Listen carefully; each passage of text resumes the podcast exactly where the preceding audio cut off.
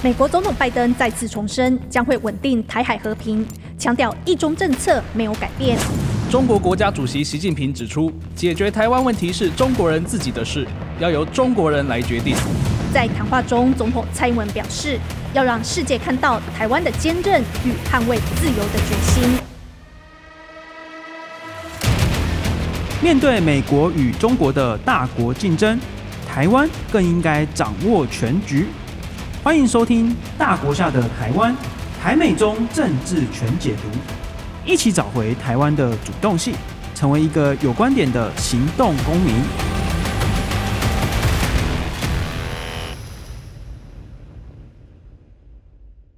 欢迎收听由静好听制作播出的节目《大国下的台湾》，台美中政治全解读。我是陈芳瑜。我们先前已经分别讨论过，美国和中国是怎么样看待两岸关系。美国是用一中政策这个框架来维持现状，中国呢则是强调一中原则，认为台湾是中国的一部分，并且把收复台湾当成神圣的历史任务。背后主要的目标呢是要取得台湾这个地缘政治的重要节点，去挑战美国的霸权。那么台湾人是怎么看的呢？为什么有些人会说，哎呀，统独议题是假议题。有些人是反对台湾跟美国距离太近，认为我们应该要跟这个大国维持所谓的等距交往。如果说中国是因为想要让所有的中国人一起振兴中华，所以要召唤统一的大旗，那么在台湾，人们会想要一起振兴中华吗？诶，我们在打棒球或者是参加运动比赛的时候，是叫做中华队没有错，我们会帮中华队加油。可是呢，现在人们到底是怎么看？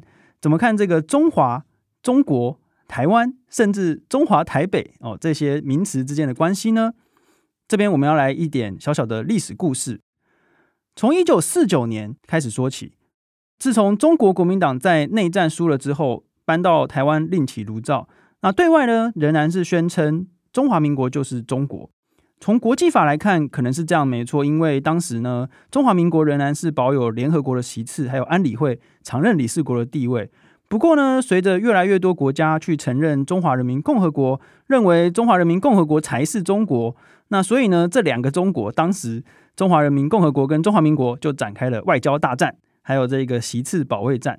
那美国在一九六零年代末期就跟我们这边讲说，那要不要呢？你们就把这个安理会席次让给中共。然后两个中国都待在联合国里面。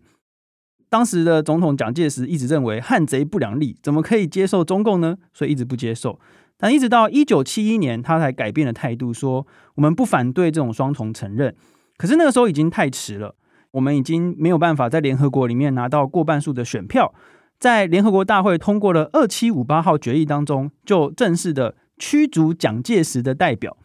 哦，没有错，原文就是这样说，并不是说驱逐中华民国，是驱逐蒋介石的代表，由中共来取代我们跟安理会的席次，这样子，这等于全世界跟中华民国讲说，你们不再代表中国了。那我们如果不代表中国，那我们可以代表台湾吗？诶，不好意思，在那个时候呢，蒋介石政权说不行，我们仍然是中国，不可以用台湾为名，因为这样是一种降格。所以当时的中华民国政府非常抗拒使用台湾这个名称。后来呢，在国际体育赛事当中，一直到一九八零年代才确定了中华台北的这种用法，延续至今。所以，我们现在仍然会称呼我们的国家队为中华队。不过，另一方面，当台湾越来越不想要使用中国或者中华为名称的时候呢，想要使用台湾为名的时候，反而现在是中国不允许我们使用台湾这个名称，因为中国的官方立场就是反对一中一台，或者是两个中国。任何只要能够把台湾标记不是中国或者不是中共的这种方式，他们都会反对哈。好的，让我们先撇开名称上的安排问题，以及国际间的这些政治角力，或者是中共的压力，我们应该要来问自己的是：到底我们该使用怎么样的名字才能够最代表自己？这边牵涉到的是一个很根本的历史观。到底一九四九年之后，在台湾的这个中华民国，跟一九一一年成立的这个中华民国，两者之间是什么关系呢？如果呢，我们从国际法的角度来看，例如要谈到国家，国家的要素，国家的形成，最重要的就是蒙特维多国家权利义务公约。那一个国家必须要具备有四个要素，才能够称为一个国家。第一个，人民；第二是领土。第三是政府，第四个是与他国交往的能力。一九四九年之前和之后的这个中华民国，很显然在这四个国家要素都已经是不一样的。实质上呢，如果我们把中华民国说成是两个不同的国家，应该也说得通。或者我们也可以说，一九四九年之后，这个中华民国已经是中华民国二点零。当然，也不是所有人都认同这种说法。例如说，前总统马英九先生他说，台湾与大陆地区都是中国的一部分，而这个中国指的是中华民国。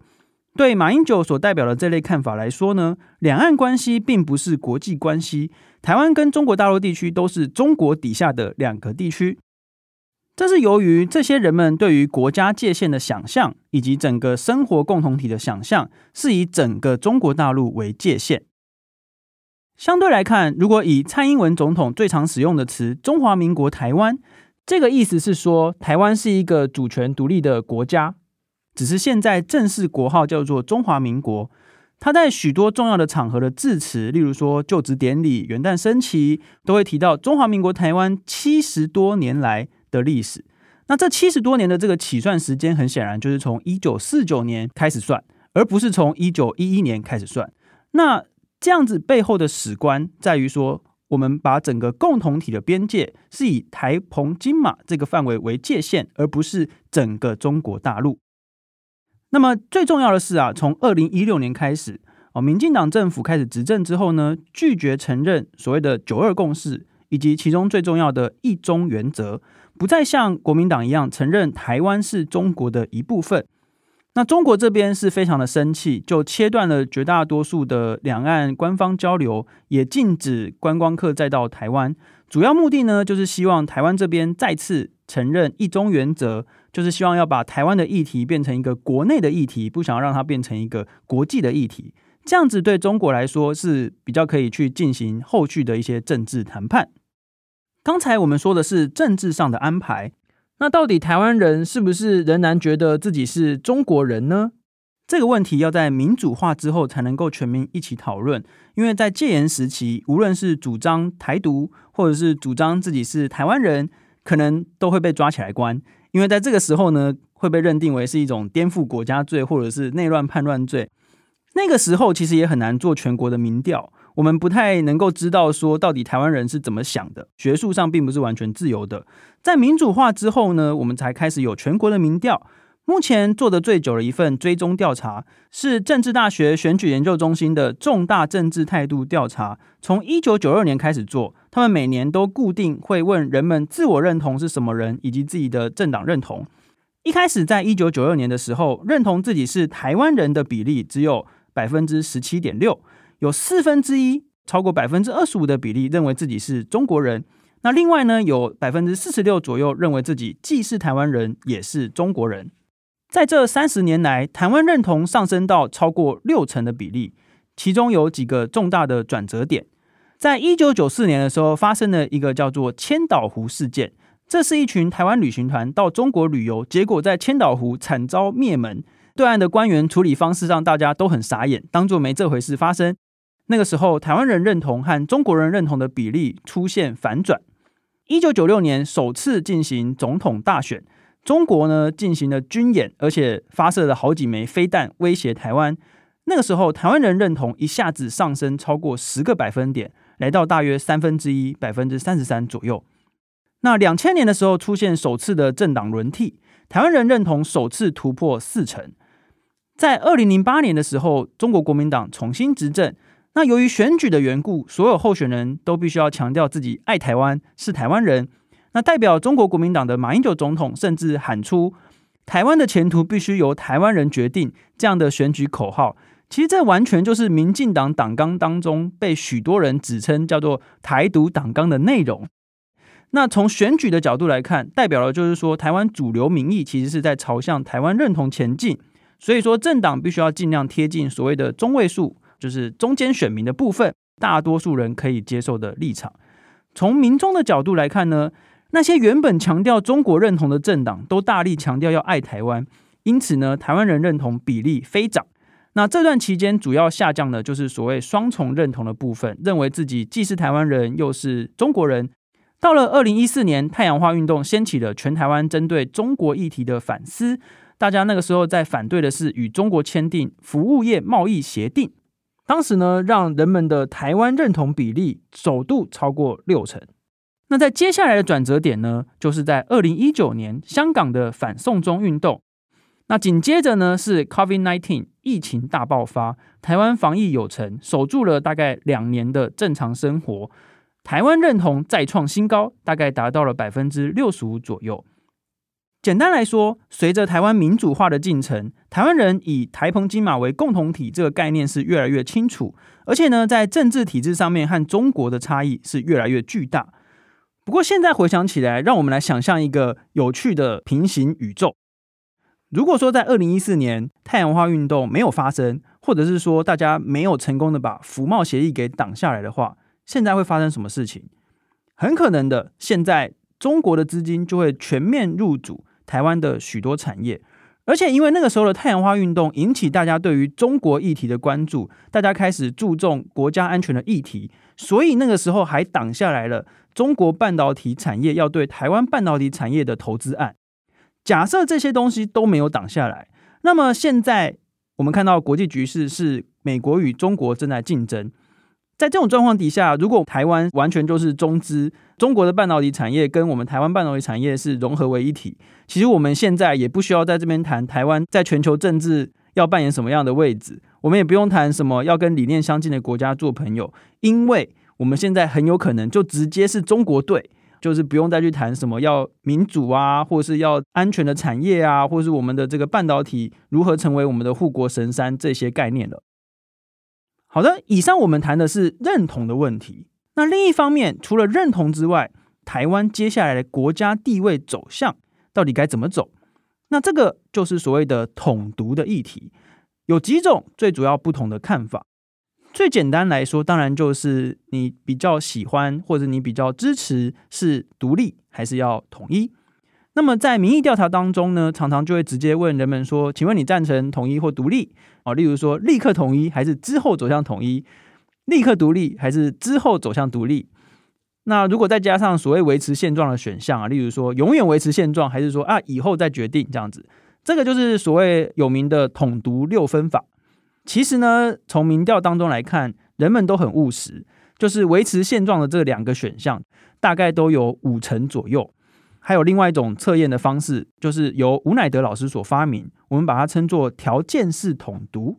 那后来呢，是在刘明石老师所主持的这一个台湾国家安全调查这个调查当中来长期的追踪。这个问法最主要就是在统读前面各加上一些选项，就是问说，假设。中国不会打台湾，你赞不赞同独立？跟假设中国会打台湾，你赞不赞同独立？在统一方面呢，也是问两个啊，一个就是说，当两岸的政治、经济、社会水准差不多的时候，或者是差距很大的时候，你赞不赞成统一？如果中国不会打台湾，一直都有超过大概七成以上认为说，那台湾就应该要独立啊。如果说中国会打台湾，大概有两成多认为应该要独立，不过长期的趋势来看，不管中国会不会打，赞成独立的比例都是越来越高。在统一这边的变化呢，比独立这边的变化还要更大。就是说，如果我们去问民众，如果两岸的政治、经济、社会水准差不多的时候，比如说中国假设今天民主化了，那你赞不赞成统一呢？在两千年出头的时候呢，这个比例大概有六成以上是赞成的。不过现在有多少呢？下降到大概只有两成左右。那到底台湾未来该怎么样走？这个就跟自己的认同会有很直接的关联。假如说一个人的认同是以台湾人认同为主，那当然呢，你就会觉得要由台湾人自己做决定嘛。因为我们的政治范围、共同体的这个界限其实很清楚，就是说要以这个台湾为主体。那我们以自己来发展我们自己的路。那另一方面，如果说一个人想要跟中国一起去振兴中华，这样子的态度其实也会影响到，例如说对于美国的态度，那你自然而然就会比较去质疑美国的各种决定。例如说呢，美国现在与中国的竞争行为，像是禁止高阶晶片的出口，防止中国取得先进的国防工业相关技术，或者是呢，你看美国现在在太平洋部署的舰队，还有各种外交上面去围堵中国的行为，哎，那一定是在欺负中华民族。其实，最终我们在讨论两岸关系、台美关系以及美中台关系的时候，在现在这个局势底下，说到底就是一个认同的问题。台湾从一九九零年代的民主化以来，经过一次又一次的选举，期间还包括了好几次的修宪，再三的确认我们是以台澎金马为主体的一个共同体的范围。那如果说要谈到我们是谁，第一时间我们心中响起的那个旋律，已经不是青海的草原、喜马拉雅山这样的旋律，而是说我们处的台湾，我们处的这个地理环境。那现在呢，我们面对的是想要统一台湾的中国。其实呢，如果中国一直不断的强调要使用武力，这就不是一个统一或是独立与否的问题，而是一个侵略与并吞的问题。那台湾人们到底要不要以台湾为共同体去保卫我们的民主制度，还是说觉得要去一起追求中华民族的荣光呢？讨论到现在，我们可以观察到台湾认同持续的增加，人们越来越清楚自己是谁，而且对于这个问题也越来越有共识。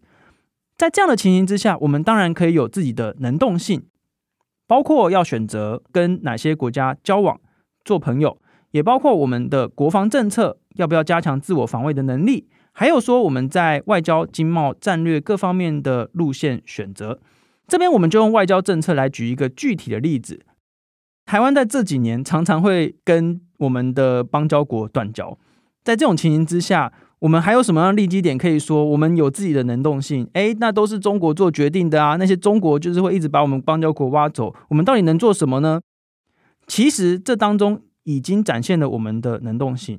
以前我们常常跟中国比拼邦交国的数目，但是需要砸很多钱。我们现在已经不再这样做。例如说，在二零二三年断交了这个洪都拉斯，新闻上面说他们跟台湾要求二十五亿美元的金援，那台湾这边就拒绝。所以他们就转而跟中共谈。那后来新闻上面写说，中共答应要给三十亿美元。那我们就是不再跟中共玩这一种金钱的游戏。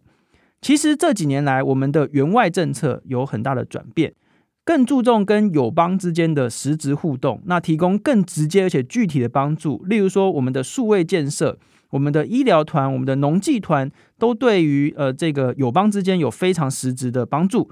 而不再是像以前那样直接砸钱收买政客、收买支持度，那这就是我们最主动的地方。即使我们会看到有些邦交国被挖走，但是这几年我们在外援的领域有很好的转型以及很好的名声。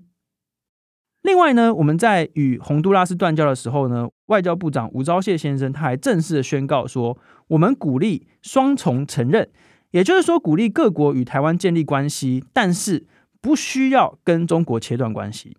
那在这之前呢，我们在呃国民党统治时期一直到现在，都是要去跟中共争取当所谓中国的正统政府，你只能二选一就对了。但我们现在主动丢出了一个政策，我们就鼓励双重承认，台湾是台湾，中国是中国。而且这个政策其实立刻就收到了一个不错的效果，那就是斐济这个办事处就改名了。斐济呢，让我们的这一个办事处从原本的台北商务代表处。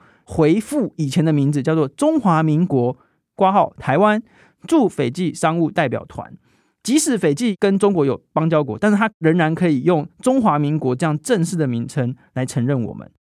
所以说，台湾在国际政治的大局当中，我们是可以去当一个棋手，我们绝对不会是只能够听大国的话的一个小棋子，而且。我觉得我们台湾在这三十年来的这个民主化的过程呢，本身就已经是一个非常重要而且无法抹灭的成就。我们现在也可以用民主价值，以及我们在许多领域专业的这个程度，像是农技团啊、医疗团，刚才提到这些领域呢，去争取更多国家的支持。我们可以用这个民主自由的价值，不只是争取更多国际上理念相近的国家来支持我们，我们也可以团结我们内部的人们，说服大家共同维持以及去保护我们的这些民主制度。政治学知识库。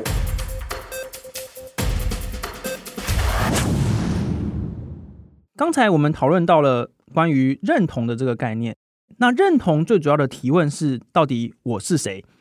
这边我们要再继续补充一个概念，跟另外一个民族主义的经典提问有关。这个问题是：你觉得谁是我们的同胞？那民族主义这一个问题，大体上来说有两种区分的方式。第一种区分同胞的方式是用先天性的特征来做区分，例如说《龙的传人》这首歌里面讲的，他说黑头发、黑眼睛、黄皮肤，永永远远是龙的传人。这边强调的是血缘关系，中华民族长久的历史。那我们会说这一种区分方式叫做族群民族主义。另外一种方式呢，叫做公民民族主义。它的特色是用认同，也就是后天我们主观的认同来做区分。简单来说啊，你只要认同我们是一个共同体，就可以是同胞。那台湾最早的公民民族主义呢，是在一九六四年所提出。当时台大政治系的系主任彭明敏老师，跟他的学生魏廷朝以及谢聪敏，共同起草了著名的《台湾人民自救宣言》。那其中最重要的是说，他们定义国家是这样讲的：他们说。国家只是为民谋福利的工具，任何处境相同、利害一致的人们都可以组成一个国家。也就是说啊，只要你觉得我们是一国的，我们就是一国的。那这个就是公民民族主义最直接的特征。当然，区分同胞的方式有很多不同的标准，这之间也不一定会互相冲突。例如说，血缘、历史、语言。或者是认同，每一个人都会有对于这些呃元素的重要性的这个排序。那民族主义的研究大师阿米泰·埃提欧尼曾经在香港反送中运动之后呢，写了一篇文章。他说，香港正在朝向台湾这样子好的民族主义发展。什么叫好的？什么叫坏的民族主义？他的意思就是说，大家共同去追求民主与自由的价值，只要认为可以一起追求民主与自由的价值。同样的都叫做香港人，同样的都叫做台湾人。那么大家觉得台湾的民族主义发展真的是有朝向公民民族主义这样的大方向前进吗？那大中华式的这种民族主义继续在台湾有哪些群体或者是哪些层面继续拥有影响力呢？那我们到底应该要追求怎么样的民族主义？怎么样去认定我们的同胞呢？我们可以一起慢慢的来思考。感谢大家的收听。请持续锁定由静好听制作的《大国下的台湾台美中政治全解读》，我们下集见。想听爱听，就在静好听。